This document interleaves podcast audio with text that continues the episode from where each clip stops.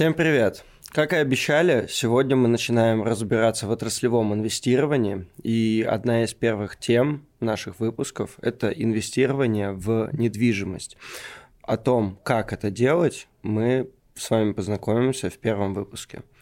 Сегодня у нас в гостях Вальт Александра. Александра – финансовый блогер, член экспертного совета при Центральном банке по защите прав розничных инвесторов. Александра, привет. Здравствуйте всем. Сегодня будем разбирать очень интересный сектор. Будем говорить с вами про недвижимость. Вообще инвестиции в недвижимость, мне кажется, в России это отдельная какая-то любовь, потому что у россиян нужно обязательно прикупить квартирку, квадратные метры. Они всегда греют душу, но тем не менее, если мы говорим про недвижимость, вот покупку реального объекта, объекта, то порог входа в такие инвестиции, он достаточно высокий. Но на бирже есть прекрасные инструменты, которые позволяют нам с вами инвестировать в недвижимость, и это REIT, Real Estate Investment Trust. Такое длинное, сложное название, но это инвестиционные трасты недвижимости. Поэтому давайте разберемся вообще с тем, как они работают и какие у нас есть. И вообще, что квалифицирует компанию именно как REIT. Ну, перед тем, как мы перейдем к этой интересной теме, Александр, расскажи немножко о себе, о своем опыте, чем ты занимаешься сейчас. Может быть, ты сама инвестируешь в такие фонды? Расскажи о своем опыте. Да, конечно, рииты есть в моем портфеле. Вообще, если говорить про мой опыт, то я частный инвестор, и инвестирую я с 2014 года, я преподаю, вхожу в кучу разных экспертных советов, ну и, в общем, в целом развиваю финансовую грамотность, но я вообще сторонница максимально пассивных инвестиций таких ленивых инвестиций, которые доступны каждому. Поэтому мы с вами сегодня поговорим и про инвестиции в REIT через ETF, и про то, как выбирать долгосрочные инвестиции в какие-то отдельные компании в этом прекрасном, очень интересном классе, который позволяет диверсифицировать портфели. Ну, слушай, а на российском рынке вообще есть какие-то интересные фонды, или вот лучше инвестору сразу ориентироваться на Америку или какие-то другие западные площадки? А, есть у нас, конечно же, фонды, к сожалению, у нас их мало. У нас есть и запифы на недвижимость, э, не самый, наверное, правильный продукт для вот прям совсем пассивного инвестора. Вот недавно появился фонд э, от управляющей компании Finex на недвижимость, и мы обязательно о нем поговорим и дальше примем с вами решение в рамках нашего диалога, стоит вообще выбирать отдельно какие-то рииты в свой портфель или стоит инвестировать очень пассивно через какой-то широкий э, рынок да, широкий индекс. Ну давай обо всем по порядку. Что из себя представляет REIT? А, вообще REIT – это особая структура, я бы так сказала, по юридически созданная. Во-первых, э, для того, чтобы компания была квалифицирована как REIT, у нее должно быть 75% от активов в недвижимости. Второе, валовый доход от недвижимости должен составлять не менее 75%. Кроме этого, компания, и это очень классно, это любят инвесторы, должна выплачивать не менее 90% своего налогооблагаемого дохода в виде дивидендов. Но здесь есть некоторые нюансы, и мы с вами будем отдельно говорить про дивидендную политику дальше, потому что есть много подвохов. Эх, а так хотелось большой дивидендной доходности. Да, уже сразу звучит довольно интересно. Да, рейты, они вообще интересны своими дивидендами, но, как везде, есть свои нюансы. Ну и иметь не более 50% акций, принадлежащих пяти или менее лицам. Вот тогда мы можем с вами компанию квалифицировать как REIT. REIT бывают нескольких основных типов, видов, назовем это так. И есть equity REITs и mortgage REITs. Mortgage REITs, ипотечные рииты, их мы можем отнести больше к финансовым услугам, потому что это специфика компаний, которые упаковывают, делают секьюритизацию разных э, финансовых ипотечных активов. Соответственно, про них мы сегодня не будем говорить, потому что это отдельная, очень-очень большая и сложная тема, а мы будем говорить именно про equity REITs. Это рииты, которые нам достаточно привычны, упакованные в формат акций, которые занимаются управлением той или иной недвижимостью. А, ну, то есть рейты бывают различных секторов да, то есть мы можем инвестировать, например, в коммерческую недвижимость или там в какую-то частную и так далее, правильно? Да, вот про сектора сейчас дальше обсудим. Я перечислю основные сектора а, в вот этом вот классе equity rates, и начнем мы с всех самых таких понятных. Вот первый это офисные рейты. Я сразу буду давать свои комментарии. Офисные рииты, я считаю, на данный момент менее уже перспективными, потому что мы все-таки видим, что пандемия вносит свои определенные коррективы в формат э, работы любых компаний, и стоимость квадратного метра, что в Нью-Йорке, что в Силиконовой долине, именно с точки зрения офисов, она снижалась на определенное время, стоимость аренды. И в целом сейчас мы видим, что многие компании отказываются от излишка площадей, так как переводят большое количество сотрудников на удаленку, и сейчас огромное количество компаний, которые, в принципе, отказались от своих каких-то региональных офисов э, и работают, э, соответственно, все удаленно. Поэтому вот офисные риты, наверное, на сегодня я бы назвала плохой инвестиционной идеей э, с точки зрения именно долгосрочных инвестиций.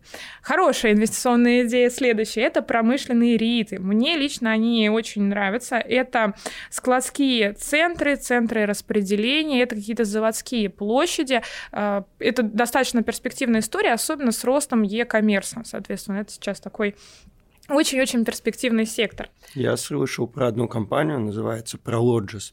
Они как раз-таки владеют большим количеством складских помещений, сдают их там Амазону, 7-Eleven и многим другим компаниям. FedEx. FedEx, да. Да, и это, кстати, очень хороший актив, я его разбирала, но когда мы говорим про рииты и говорим о том, что вот компания, молодцы, сдают свои там склады Амазону и так далее, всегда стоит посмотреть, а насколько большой процент выручки компании занимает доход от одного основного клиента, потому что некоторые достаточно специфичные рииты, у них там клиенты это 3-5 самых крупных компаний, которые генерируют, допустим, 80% их э, там выручки, как следствие, и прибыль от этого этого зависит. И нам очень важно понять, насколько бизнес диверсифицирован, потому что один клиент — это всегда риски. Он может очень сильно продавливать цену квадратного метра, может быть сложно поднять стоимость аренды при долгосрочных контрактах, поэтому обязательно обращайте на это внимание. Насколько помню, как раз-таки у нее на каждую крупную компанию относится не более 10% от общей выручки. Да, То есть этим... очень диверсифицированные этим она и хороша, на самом деле. Это прям хороший рид, который можно себе отдельно э, пометочку сделать и запомнить. А, следующий тип э, ритов — это у нас с вами розничные всякие торговые центры, аптеки, магазины. Здесь много специфики, потому что э, если мы с вами посмотрим на торговые центры пустующие и увидим, что многие достаточно такие кор-арендаторы уходят опять-таки в мир онлайна, снижают площади и так далее, я думаю, что этот сектор, он, конечно же, не вымирающий, да, но тем не менее он очень сильно зависит от э, перспектив дальше и пандемии, и в целом e-commerce на него давит. Ну вот, кстати, очень странно, потому что я вот совсем недавно читала какую-то статью, и а, там было сказано, что в Москве в 2022 и 2023 годах планируется открытие, наоборот, какого-то вообще космического числа новых торговых центров. Вот, поэтому, как ты считаешь, здесь вообще есть различия там между Россией и Америкой вот в этом плане или у меня всегда, когда я такие статьи читаю, вопрос, кто их проплачивал, где они были, очень часто, потому что статистика такая вещь, э, ты вроде смотришь, э, кто, кто выпустил статистику, тот и данные, тот имя и управляет. Я вижу тенденцию перехода больших арендаторов, там H&M, Zara и так далее, которые мы говорим глобальные по миру, в онлайн и уменьшение своих площадей именно с точки зрения розничных крупных магазинов. Конечно, у них остаются какие-то флагманские магазины и так далее, но тем не менее компании крупные очень сильно уходят в сторону онлайн-магазинов. И это потенциально снижает необходимые им площади. Сюда, видимо, тоже не инвестируем.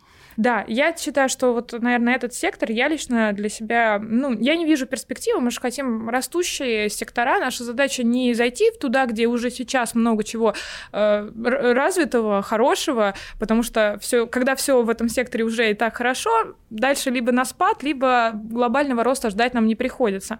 Наша задача найти какие-то очень перспективные конкретно, да, отрасли. Тут даже идет популяризация различных дарк-сторов, то есть уходят от э, магазинов э, в торговых центрах и как раз-таки ближе к каким-то складским помещениям, в которых хранятся какие-то вещи, и потом их доставляют из одного места в другое. Озон, например. Или Wildberries, возможно. Кстати, давайте интересно, вы ходите в торговые центры? Нет. Иногда. Я нет. Э, я очень э, давно, то есть я иду в торговый центр, когда мне нужно вот что-то очень сильно пощупать, посмотреть, ну, образно, матрас мне надо выбрать, и вот на матрасе надо полежать, потому что заказать онлайн его, мне кажется, сложно. А если это одежда, не знаю, еда, все, я Просто больше тогда зачем, когда есть доставка потрясающая, э, час в час уже вот Озон возят. А, но к риитам возвращаясь, э, следующий у нас сектор — это жилье, курорты и некоторые отели упаковываются в рииты. Это тоже достаточно интересная история, в том числе и там в Лас-Вегасе определенные курортные отели упаковываются в рииты. И, наверное, сейчас этот сектор имеет потенциал роста, потому что у компаний все-таки в период пандемии компании выручка достаточно сильно снизилась, как следствие и акции подешевели, но если вы верите, что мы когда-нибудь начнем снова путешествовать без э, всяких э, ограничений и так далее, то это достаточно перспективный сектор. Можно, наоборот, взять подешевле, видимо, да. если они сейчас просели на фоне того, что из-за пандемии мало путешествуют. То...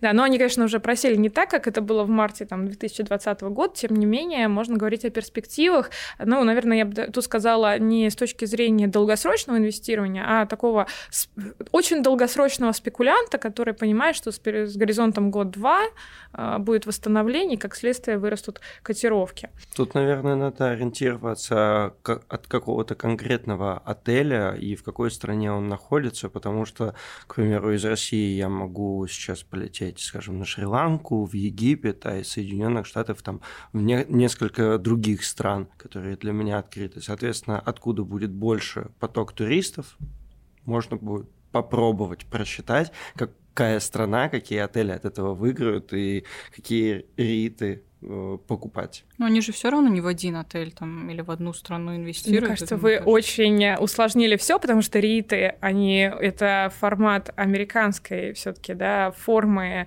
организации. То есть мы говорим сейчас, и тем не менее риты могут быть много где, в каких э, странах, может быть, это недвижимость, но это все равно американская компания, которая может иметь недвижимость и в Таиланде, и где угодно тем не менее, да, вот здесь, мне кажется, вы что-то перемудрили немножечко с полетами и расчетами и всем остальным. Все на самом деле, ну, намного проще. Там есть э, ряд, э, на самом деле, доступных еще и через Санкт-Петербургскую биржу рейтов. Э, вообще, в целом, у нас не так много, и инвесторы без статуса квалифицированного инвестора достаточно ограничены в своем выборе. Тут выбирать не придется много из чего. А сколько их примерно, кстати? Ну, я, честно говоря, не помню, но вот я отбирала сегодня разные интересные рииты, там на self-storage, мне очень нравится этот сектор. Сейчас а, мы как раз нему, про него поговорим дальше, но это хранение, да, сейчас люди в связи с мобильностью людей э, очень популярны склады хранения, особенно в США, они вообще всегда были популярны, сейчас нарастает вот эта популярность.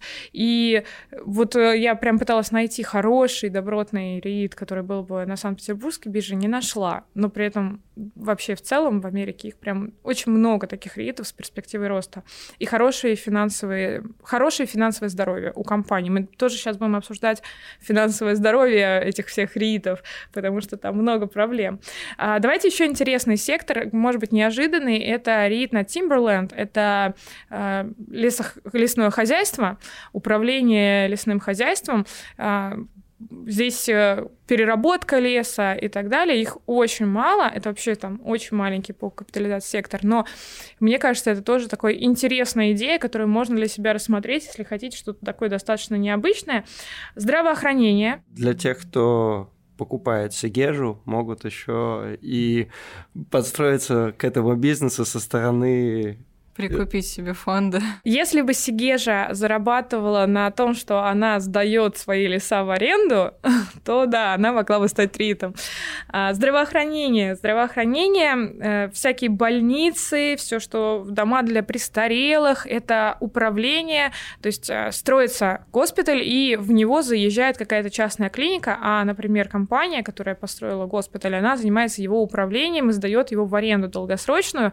Перспективная абсолютно абсолютно история, и очень понятная, не волатильная по своей стоимости, но тем не менее, мне вообще нравится все, что связано со здравоохранением, потому что это перспективный сектор, что с точки зрения РИТа, что с точки зрения там а, акций э, любых других секторов, связанных со здравоохранением. Все-таки у нас растет продолжительность жизни, и люди не хотят стареть, и задача там, после 60 э, для человека поддерживать уровень активности.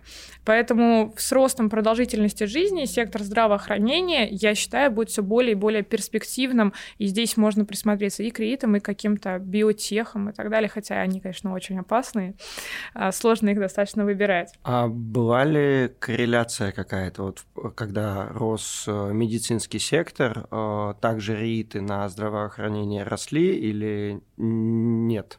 Это хороший вопрос. Я вот сейчас тебе прям не готова ответить, потому что тот же самый сектор здравоохранения мы можем разбить на отдельные дополнительные подсектора.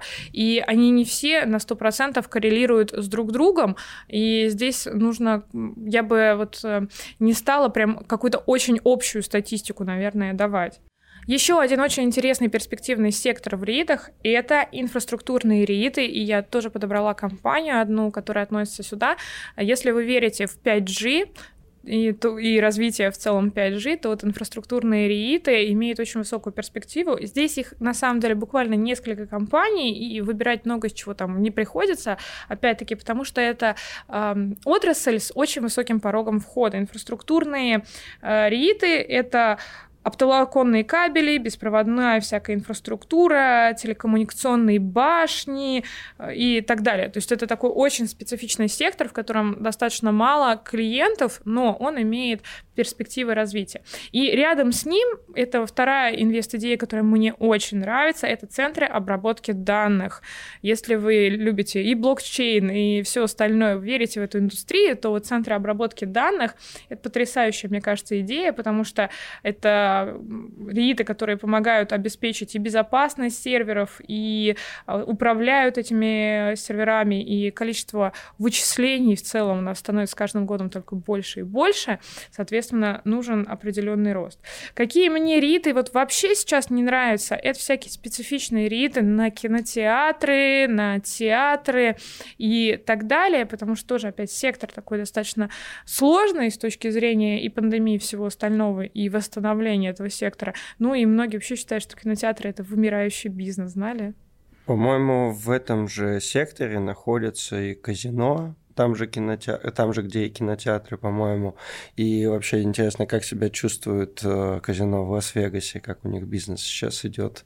Ну, сейчас, наверное, посложнее, чем раньше. Но, с другой стороны, мне кажется, что кинотеатры, театры и казино, ну, это может быть и чуть-чуть умирающая, да, история, но все равно больше атмосферы на когда там куда-то сходить, выйти, там в то же казино, например чем Частенько... онлайн-казино.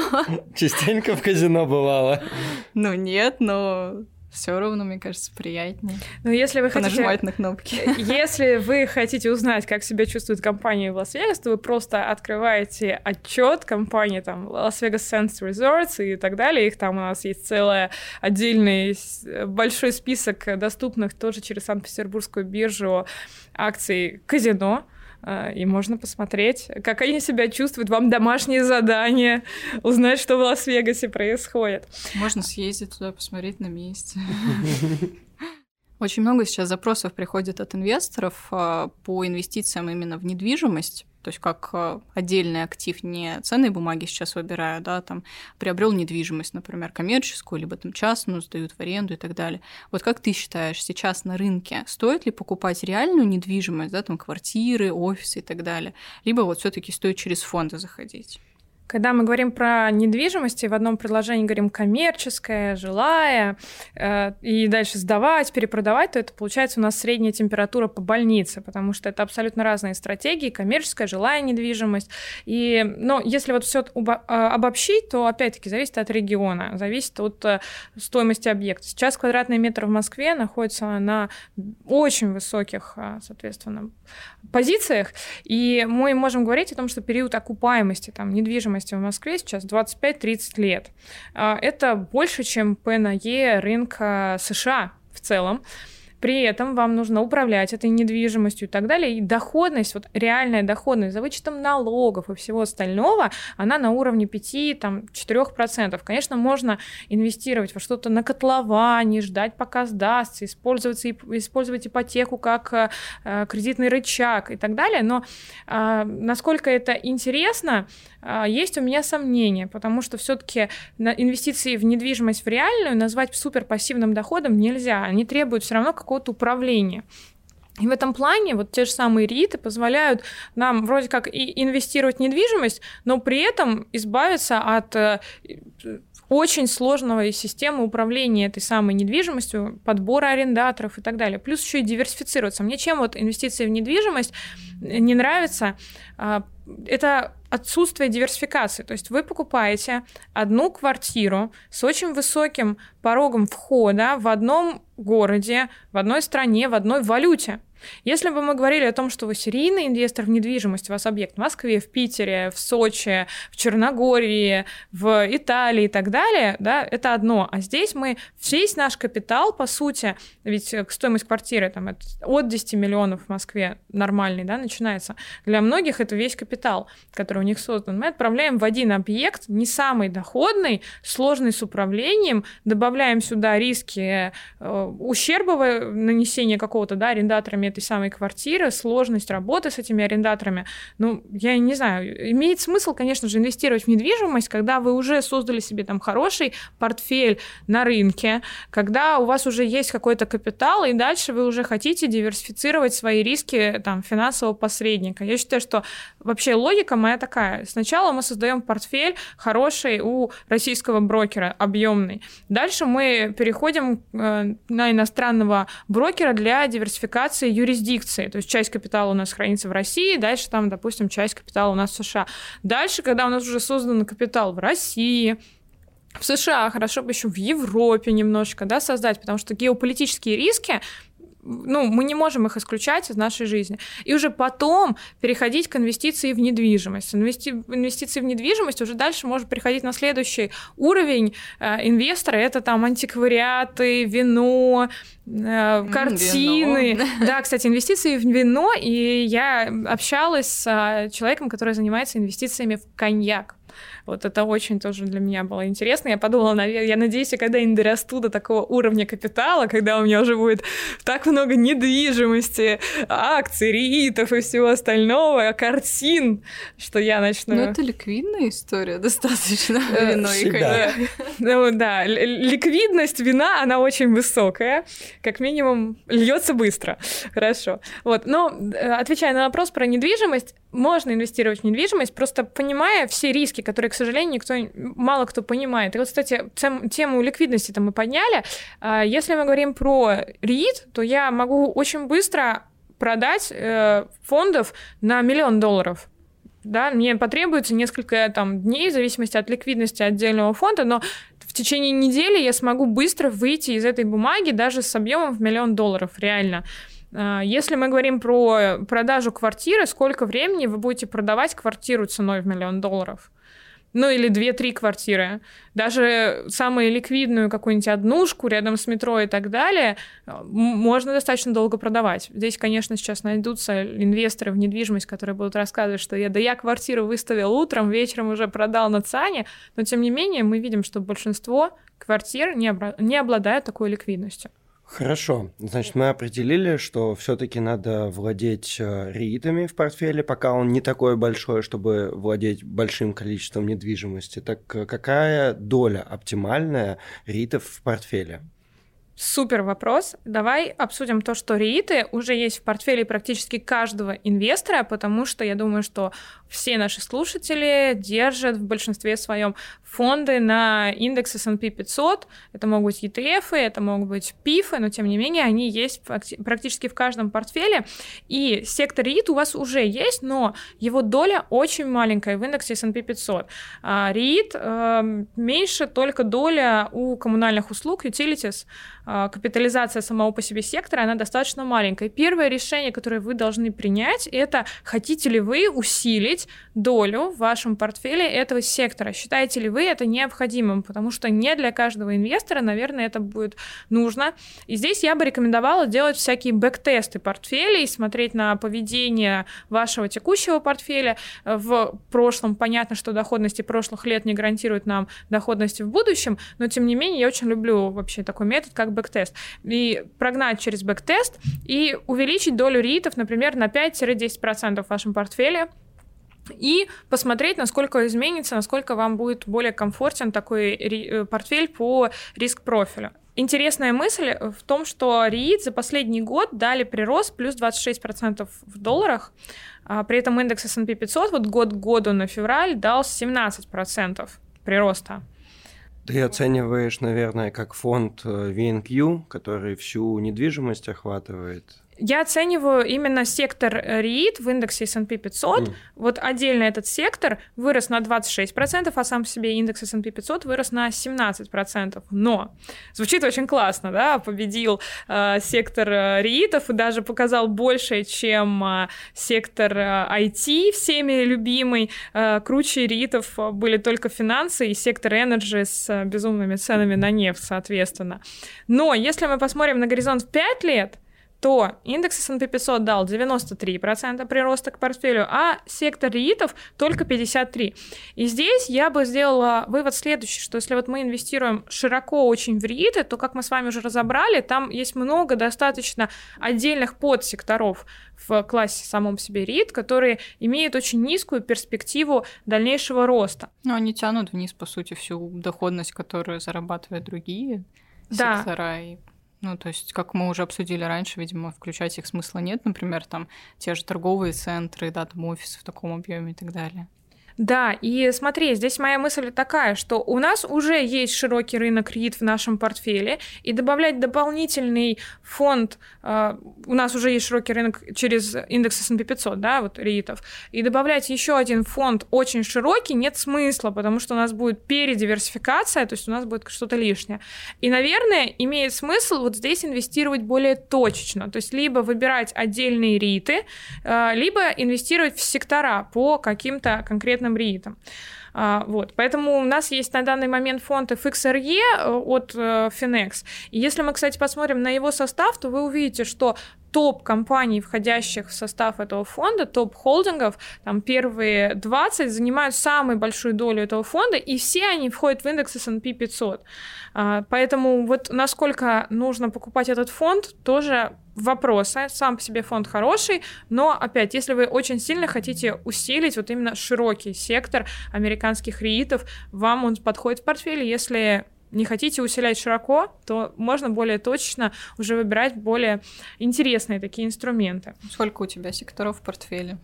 Слушай, я настолько пассивный инвестор сейчас, что у меня просто мой портфель на 97% состоит из фондов, и... Ну, это в смысле РИИТ именно? Нет, нет, вообще просто мой портфель 97% это ETF, и я хочу вообще супер ленивым инвестором быть и даже сократить количество фондов, которые у меня находятся сейчас в портфеле. Я очень люблю выбирать отдельные облигации, потому что это инструмент, который позволяет нам очень здорово управлять риском а, и доходностью. Облигации вообще очень недооценены, так что нам нужно выпуск про облигации с вами еще отдельно сделать. А, я люблю популяризировать этот инструмент.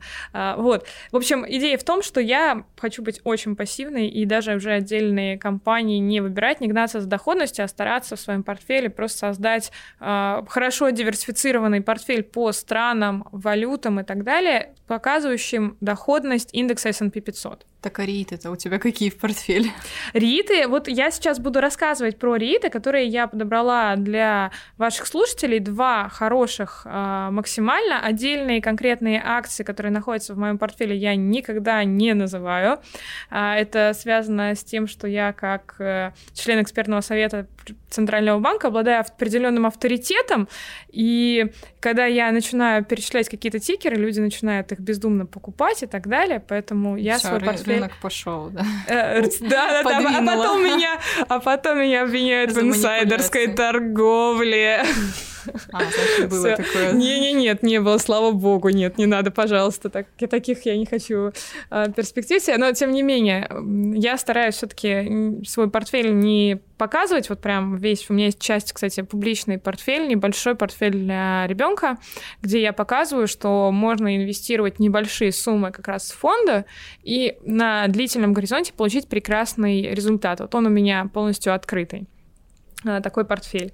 Как ты давно его ведешь? Вообще, у меня портфель для моей дочери я начала вести, когда я была еще беременная. А, потому что я понимаю, что длинный горизонт инвестирования, он позволяет нам за счет сложного процента создать действительно классный капитал. А я теперь еще сейчас всех удивлю. У меня есть портфель для внуков. Моей дочери, если что, три года. Еще нет трех лет. Но смотрите, в чем идея. Я посчитала, то есть вот если э, портфель для внуков, у него горизонт инвестирования 45 лет. Я вот посчитала, что это э, для внуков, когда им там будет 18-20 лет, э, я создам им капитал. И подумайте о том, что если вы будете инвестировать там 100 долларов в месяц на протяжении 45 лет, сложный процент будет работать вообще потрясающе, потому что после 30 лет портфеля сложный процент, он начинает расти с какой-то бешеной скоростью. И как классно, когда вы сейчас можете инвестировать там образно тысячу рублей и создать капитал для внуков. Мне кажется, это очень крутая идея твои внуки скажут тебе спасибо. Да, я на это надеюсь. А если вдруг не будет внуков, то я сама себе Будешь скажу спасибо, да? скажу, о, прибавка к пенсии, которую я заслужила, да. Поэтому это вообще очень классная идея управлять э, своими финансовыми целями и передачей капитала через поколение, потому что пер... возможность передать капитал следующему поколению как раз-таки создает средний класс. У нас в России очень есть такая принято э, говорить, так, пусть дети сами все заработают, э, да зачем, пусть там сами себе на квартиру накопят и так далее. И получается, что у нас каждое поколение начинает э, жизнь с нуля. То есть вместо э, того, чтобы стартовать с какой-то дополнительной точки, начинает э, с нуля полностью заново развиваться, и это очень... Э, снижает перспективы в целом роста благосостояния населения. Поэтому если давать вот этот вот стартовый капитал, в целом мы будем жить лучше. А я хотел бы вернуться к теме создания идеального портфеля. Из ритов. Вот, да. Не то, что ритов даже, а в целом ты говоришь, хочешь сократить там до 12 фондов свой портфель. А почему не взять за базис уже какие-то известные стратегии а-ля а, вечный портфель, а, всепогодный вечный портфель Рэя Далио, и просто его как-то оптимизировать? Или ты так, в принципе, и делаешь, составляя свой идеальный портфель? Знаешь, я считаю, что не существует идеального портфеля, подходящего всем, потому что есть э, риск и доходность, э, и для каждого инвестора своя, свое соотношение риска и доходности. У меня поменялось вот это вот понимание риска и доходности, когда появился очень большой капитал. Здесь, знаешь, есть э, такая вот фишка. Если у тебя есть 10 тысяч рублей, и у тебя акции упали на 30%, то ты потерял всего 3 тысячи. И у тебя отношение к этому, ну, 3000, так 3000, ничего страшного. Там, да, 30% просадки с капитала в 10 тысяч ощущается очень слабо.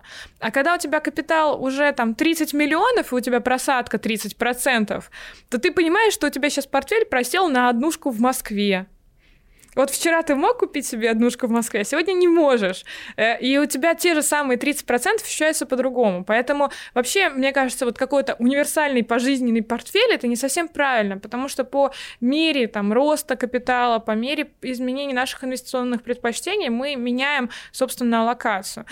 Следующее, например, я сейчас поняла, что для меня важно не просто умножить, а уже сохранять. То есть вот э, из состояния при умножении капитала человек в какой-то какой-то момент начинает переходить в состояние сбережения этого самого капитала. И в моем портфеле начало появляться больше облигаций.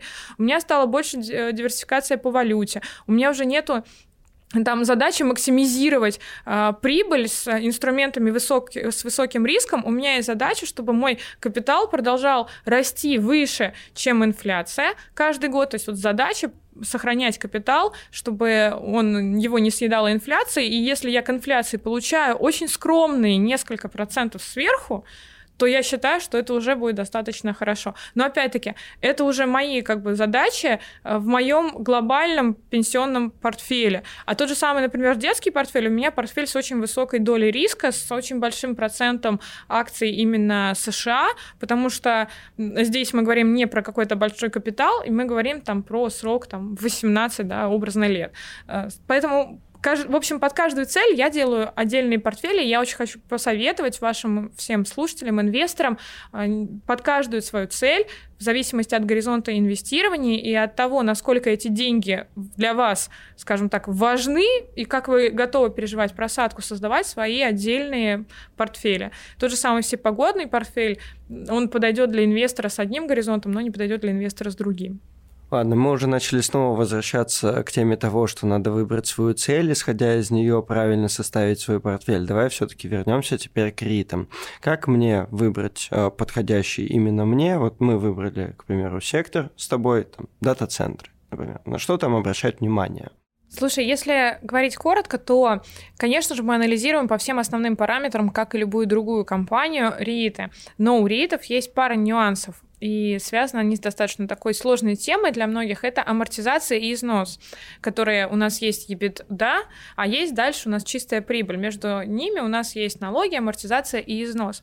Когда мы с вами говорим про амортизацию какого-то станка на заводе, нам понятно, потому что этот станок работает, и, соответственно, у него есть определенный износ, и с годами он амортизируется. Но когда мы говорим с вами про амортизацию, износ недвижимости, здесь есть нюансы, ведь недвижимость, она амортизируется амортизируется с точки зрения там, управленческого финансового учета и так далее, но при этом растет в цене. То есть мы амортизируем объект, который у нас по факту растет в цене. Да, у недвижимости есть определенный износ, требуется ей ремонт, но тем не менее мы не можем стоимость недвижимости амортизировать под ноль. И с этим связана специфика риитов и налоги, потому что по риитам мы платим с вами 30% налогов с дивидендов. И именно поэтому как раз-таки рииты и обязаны выплачивать большие дивиденды для того, чтобы налоговая могла вот эту вот прибыль как-то себе, э, соответственно, обложить налогами в каком-то виде. Вот единственный способ в РИИТах обложить налогами эту прибыль фактически получается э, через дивиденды, потому что амортизация и износ как итог приводит к тому, что наша чистая прибыль становится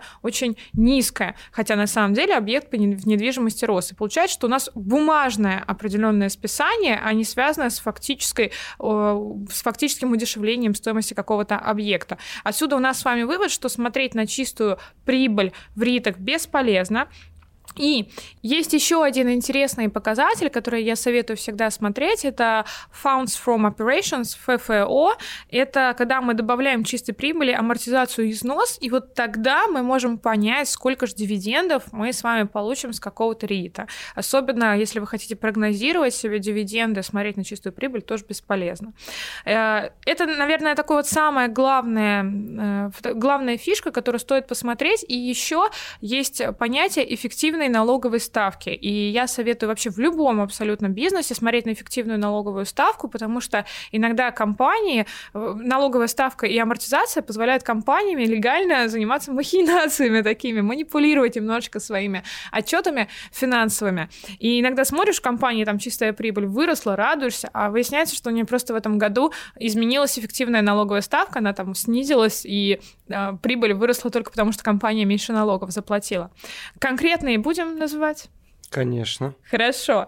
А, значит, первый фонд который, я думаю, будет э, интересен всем, кто любит э, все, что связано с дата-центрами. Это Digital Realty.